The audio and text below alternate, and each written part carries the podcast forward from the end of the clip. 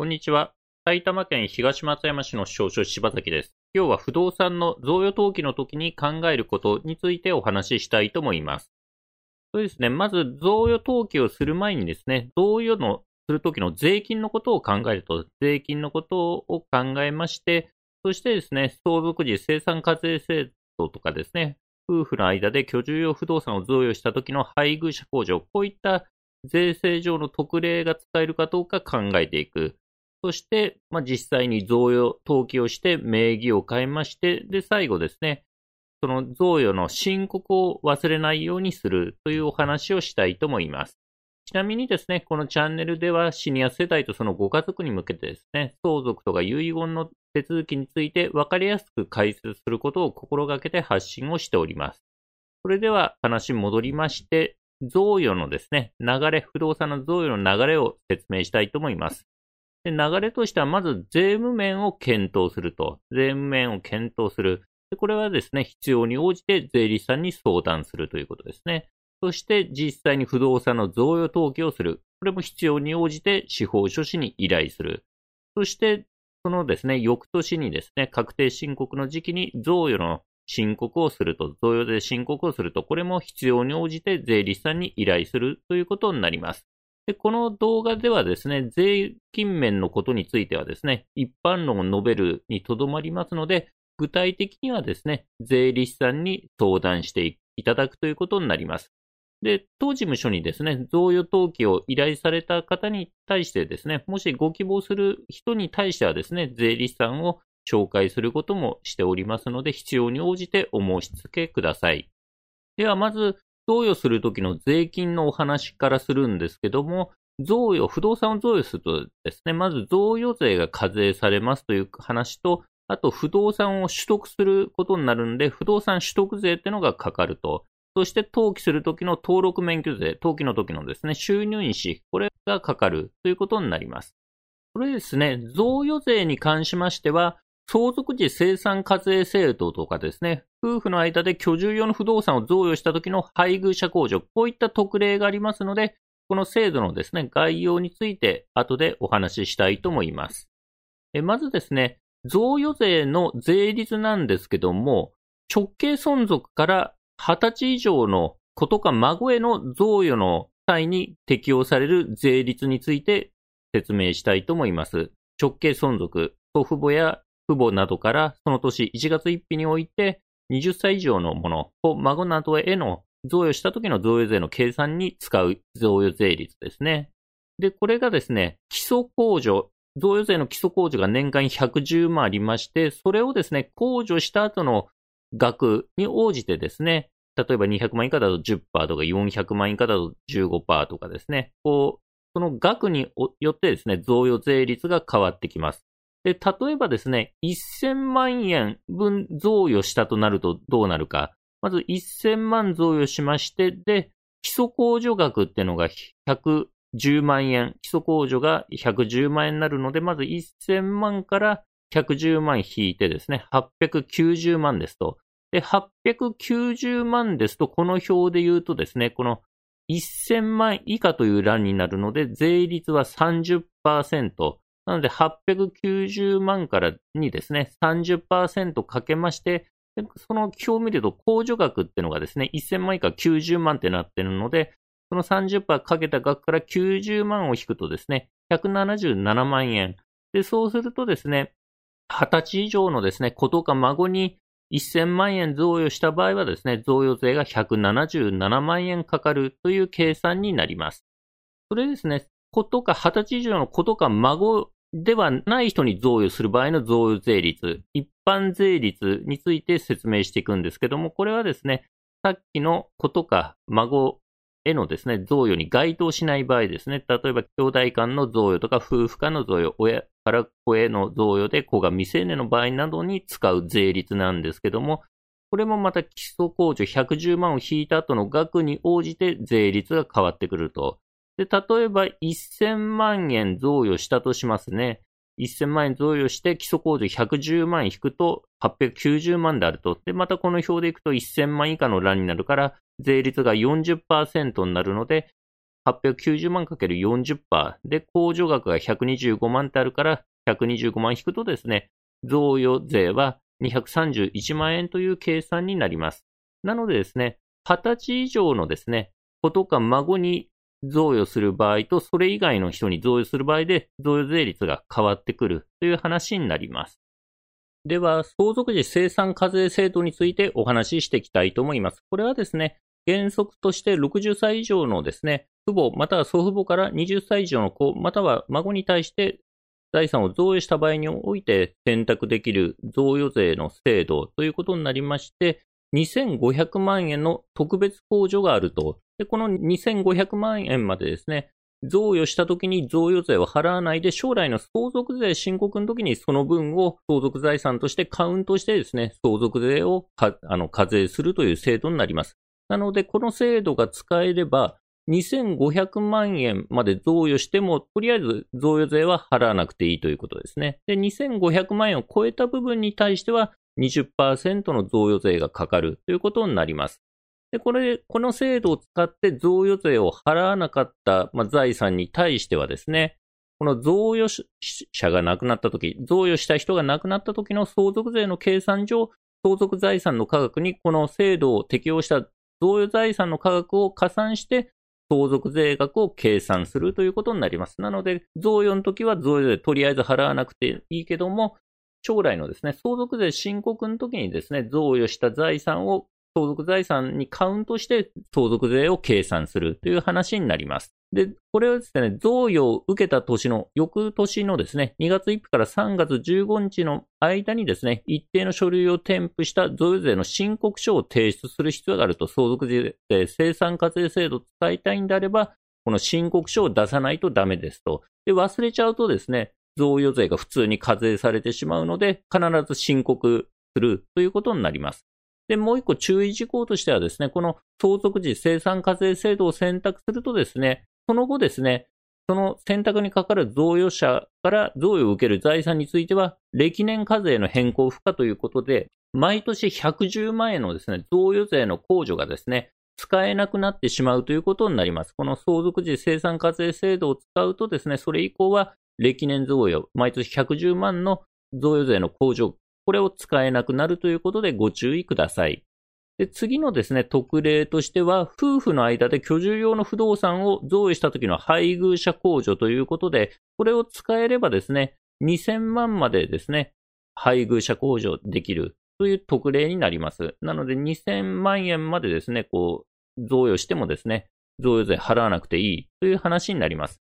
で、条件がありまして、婚姻期間が20年以上の夫婦の間で、居住用不動産、または居住用不動産を取得するための金銭の贈与が行われた場合、基礎控除110万円の他に最高2000万まで控除できるという特例ですと。いうことで、まあ、居住用不動産を贈与した場合、2000万までは控除できますということですね。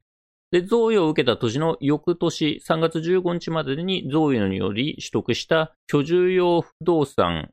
この居住用不動産にですね、贈与を受けたものが現実に住んでおり、その後も引き続き住む見込みであること、これが要件になります。で、一定の書類を添付して贈与税の申告が必要になりますので、これもですね、申告を忘れちゃうとですね、贈与税が普通に課税されてしまうのでご注意ください。で、今度ですね、不動産を贈与した時のですね、不動産取得税ってのもかかります。不動産取得税。これがですね、不動産の価格かける税率でですね、不動産取得税ってのがいくらか出てくるんですけども、不動産のですね、価格ってのは原則として固定資産税の評価額、固定資産評価証明書に載ってるですね、固定資産評価額っていうことになります。ちょっと例外もあるんですけどね。で、これについて土地は3%ですと。で、住宅は3%。住宅以外の家屋については4%かかるということになります。なので、1000万円だとしたら、例えば3%だったら30万だし、4%だったら40万という話になります。で、令和3年3月31日までの間に取得した宅地評価土地については価格の2分の1に相当する額は不動産の価格になります。なのでですね、例えば土地が託児だとすればですね、まあその2分の1、例えば1000万だとしたらですね、500万ですという話ですね。500万に3%をかけるので、1000万だとしたらですね、その半分の3%なんで15万円ということになります。で、その他のですね、軽減制度についてはですね、県税事務所などに確認していただければと思います。まあ、いくつかですね、居住用だったりすると軽減措置があったりしますので、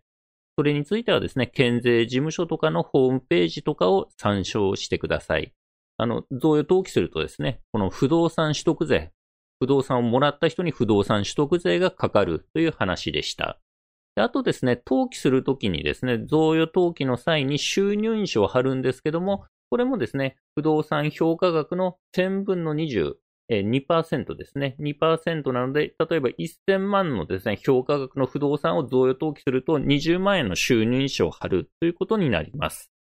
で、まあそういったですね、税務面の検討をしましてですね、まあ税贈与税がかかるのかかかんないのか、相続時生産課税制度とかですね、夫婦間の居住用不動産の控除が使えるのかどうか、そういった面を検討したりですね、あと不動産取得税がいくらかかるか、収入印紙、登記の時の収入印紙はいくらかかるのか、こういうのを検討した上で、じゃあ贈与しましょうと、不動産贈与しましょうという話になった時にですね、で今度贈与するにはですね、まあ、あげる人にも判断能力が必要ですと、この贈与するというですね、この法律の行為を理解できる判断能力が必要です。で、認知症等でですね、判断能力が低下してしまって、贈与のというですね、契約の理解ができないという話だと、贈与登記することはできないということになります。で、司法書士にですね、登記を依頼した際にですね、司法書士の方は、その当事者に会ってですね、基本的には会って本人確認をして、そして意思確認、贈与しますという意思確認をすることになります。で、このこの時、認知症等で判断能力が低下しているとですね、その意思の確認ができないということになるんで、司法書士の方も登記の依頼をですね、受託できないということになります。で、認知症とかでですね、じゃ判断能力がないから青年貢献制度使えばいいのかということになるんですけど、まあ、青年貢献制度を使ってもですね、青年貢献人としては基本的に本人の財産を減らすことはできませんので、基本的に贈与は貢献人つけてもできないということでご理解いただければと思います。で、今度、贈与契約書のですね、例を出しときましたけども、まあ、贈与契約書とあってですね、例えば、七郎はその所有する次の不動産を一郎に贈与し、一郎はこれを受託したというような文言を書いてですね、で不動産の表示を書きます。登記簿等本、登記事項証明書を取って、それに記載してある通り正確に記載します。で、日付を書いてですね、まあ、贈与者と受贈者、もらう人ですね、の住所、氏名を書いて、ハンコを押しておくと。そしてこれ収入印紙は贈与契約書、不動産の贈与契約書の収入印紙200円になりますので、200円の収入印紙貼ってですね、そして印鑑、ハンコでですね、消印取得ということになります。ちなみにですね、金銭の贈与契約書の場合は収入印紙はかかりません。不動産の贈与契約書の場合は収入印紙が200円ということになります。そして、じゃあ、登記するとき、贈与登記の必要書類なんですけども、贈与者の書類としてはですね、あげる人ですね、不動産のですね、登記済証、権利証と呼ばれてるやつかですね、あとは登記した時期によるんですけども、昔はですね、登記済証っていう紙の書類だったんですけど、今、登記識別情報って言って、暗号、パスワードの書いてある紙になってます。これが権利証代わりになりますので、その登記識別情報というのを、まあ、登記の時に、そのパスワードを使います。登記識別情報に書いてあるパスワードが必要になります。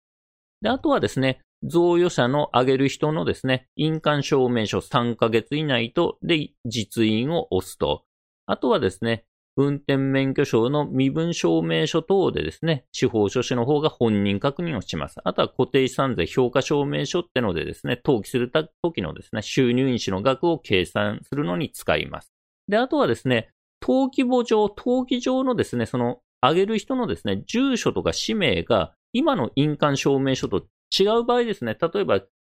越しとかして住民票の住所が変わっている場合はですね、これ、登記簿上、登記されてる、表記されてる住所とですね、今の印鑑証明書の住所のつながりを証明できる住民票とか戸籍の不評などが必要になります。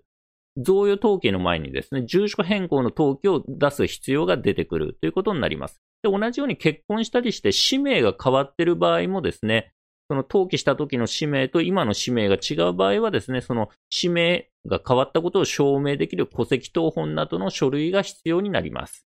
で、今度、受贈者、もらう人の書類としてはですね、住民票と認め印と運転免許証などの身分証明書ということになります。それでですね、まあ、書類が揃えてですね、まあ、必要書類に押印したらですね、署名押印したら登記の申請書を作ってですね、添付書類とともに管轄の法務局に申請すると。で、司法書士に依頼した場合は、司法書士の方で登記申請をすると。で、1、2週間経つとですね、登記が完了しまして、登記識別情報通知書ってのが交付されます。これ、パスワードの書いてある紙でして、その不動産を売ったりですね、担保に入れたりするときにそのパスワードが必要になるので、登記識別情報通知をですね、最後お渡しするので、まあ、それを権利書と同じような感じで大切に保管しておいてもらうということになります。まあ、贈与登記については必要に応じて地方書士に相談ご依頼いただければと思います。で、今度贈与登記をした後にですね、翌年申告を忘れちゃうと大変なことになります。え贈与税の申告を忘れずにとあるんですけど、贈与税の申告と納税は原則、財産をもらった人がもらった年の翌年の2月1日から3月15日までにするということになりますので、翌年のですね、3月15日までに贈与税の申告が必要になるということで、えー、忘れないようにしていただければと思います。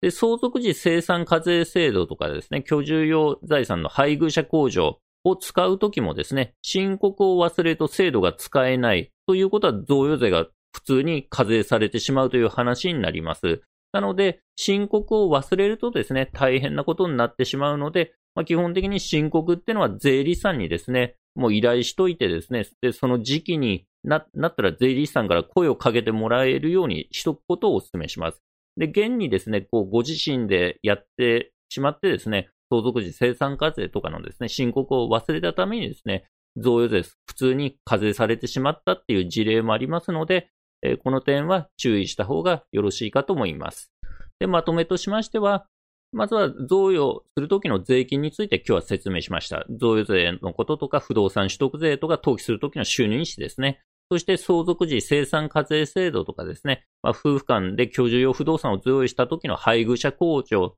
とかの制度について説明しました。そして、まあ、贈与登記のことについて説明して、で、重要な点は、翌年の申告を忘れないようにするということになります。なので、まあ、これはですね、できれば税理士さんに依頼しといた方が確実であるということになります。それではですね、今日はですね、贈与登記のことを説明してきました。司法書士柴崎事務所ではですね、贈与登記のですね、ご依頼を受けたまっております。初回面談相談は無料ですので、必要に応じてお電話またはホームページからご予約いただければと思います。埼玉県東松山市の司法書士柴崎でした。ご視聴ありがとうございました。